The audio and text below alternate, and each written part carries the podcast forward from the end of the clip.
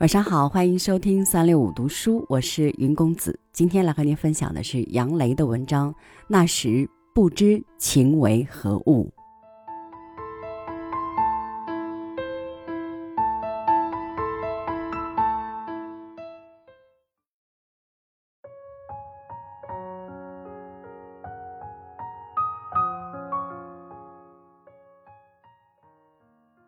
忽然想起了丹壁中奈。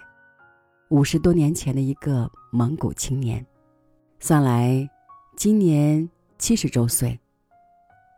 他还好吗？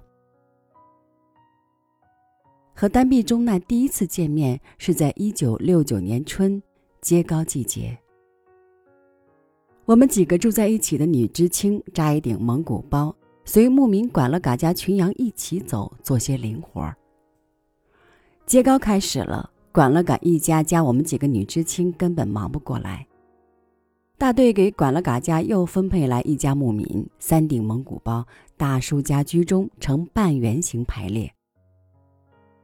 大概是安营扎寨停当不久，一个傍晚时分，我家蒙古包门砰的一声拉开，管了嘎家大婶神色慌张的进来。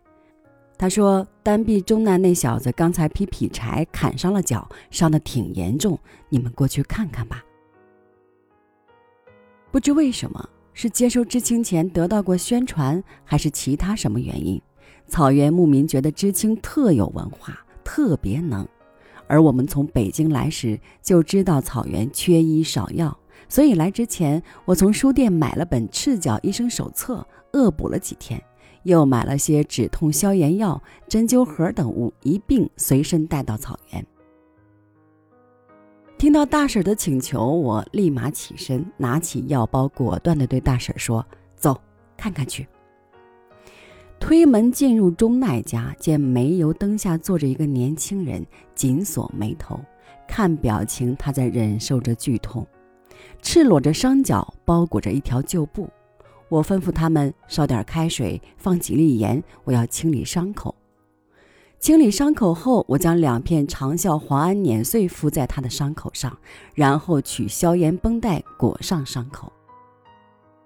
第二天一早，天刚放亮，我奔羊圈过去。一天忙碌又要开始了。走进羊圈，看见圈里已经有一个人屈膝坐在地上，两只大手摆弄着放在膝上的一只羊羔。我认出来是昨晚见到的钟奈，我很兴奋，第一次出手施医就有了奇效哎！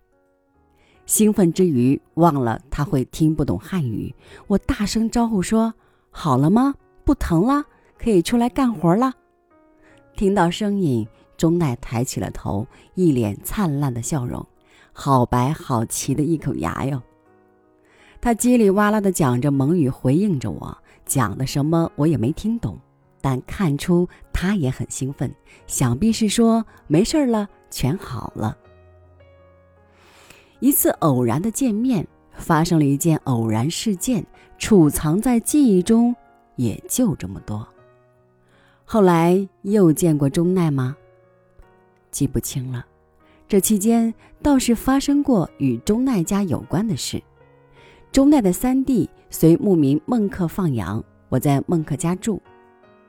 一天，我见冈崎钟奈在包里坐着打蔫儿，脸通红，摸摸他额头很烫，检查他口腔扁桃体化脓。我赶忙找出安黄药片让他口服，一番神操作，一气呵成。第二天一早，睡过一觉后的冈崎钟奈活蹦乱跳放羊去了。从此，钟奈一家好像特别信任我似的。他的四弟曾找我给他妈妈看病打针，一位美丽慈祥的妇人。一次印象深刻的见面是那年的秋天，大队的所有羊群集中配种。那次见面很有些尴尬，我始料不及，猝不及防。钟奈家未婚的三兄弟是草原上的劳动好手。他们不包畜群，只做零工，接糕、配种、打草等等，都少不了要安排他们兄弟参加。这次配种，他们参加是必然的。我们女知青的蒙古包就扎在他家旁，也是他们兄弟帮我们搭的。明天要正式开始配种工作，我想趁着现在有闲空，炸点就奶茶吃的果条。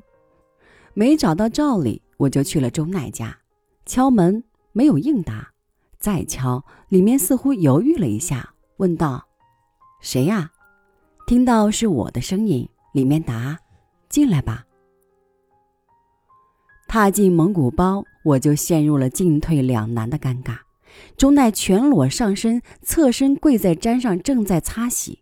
我羞愧的赶忙低下头，两眼看着脚下，匆匆说明来意。钟奈似乎并不在意自己裸身，也没有急忙穿衣的意思，神情坦然，继续擦澡。听了我的叙述，转过头，用眼睛示意放照例处，拿去吧。我抓起照例，逃似的跑了出去。回到自己蒙古包，我的心仍然是七上八下，扑通扑通跳个不停。我简直不敢想象刚才的画面，这个单臂中奈究竟是怎么一回事儿啊？衣服不穿好了就让我进去拿东西，不知羞耻吗？不知男女授受不亲吗？我感觉自己的脸发烫，第一次见到半裸的男人身体，丑死了。羞死了！可是我不明白，男人毫无愧意把自己的身体展示给女人看，究竟何意？单臂中奈为什么这么做？看得出来，他并不回避我，传递了什么信息？生活不检点，很随便的人？不像，他们兄弟几个口碑很好。他想干嘛？是好，葫芦里究竟卖什么药？我想向他人求证，可我开不了口，去找钟奈要个解释，更没胆量。很长时间都无法让我排解，无法释怀。直到那一天，单臂中奈急匆匆来找我，他说刚从公社回来，在公社听到议论，你收到了一封来自四十一团的求爱信。真的吗？你要走？你知道吗？我一直在默默的等你，可我开不了口。你有没有喜欢过我？我们不能在一起吗？单臂中奈一口气说了那么多话，我好忐忑，好紧张，不知所措。抬眼看了看眼前这个说话焦急，像是示爱又像是诘问的男人，不错。他算得上是草原上的好男人，为数不多的初中毕业生之一，身体伟岸挺拔，相貌俊朗清秀。我不讨厌他，甚至有好感。但我不清楚这是不是就是男欢女爱，是那种准备厮守一生、结婚过日子的爱情。我无法辨识，不能把握，我不知道自己要说什么，要干什么。我很慌乱，手足无措。看着钟奈炽热的、眼巴巴的渴望答案的眼神，我紧张的口干舌燥，心乱如麻，那如半天说不出一句话来。他望着我，双眼流露着急切和渴望。渐渐的，渴望之火熄灭，悲伤与失望在眼中辗转。钟奈低下头，默默地站立了一会儿，转身蹒跚离去，留下了伤心无助的背影。一年后，他出走他乡，与一外乡女子结婚了。走时，他让四弟告诉了我。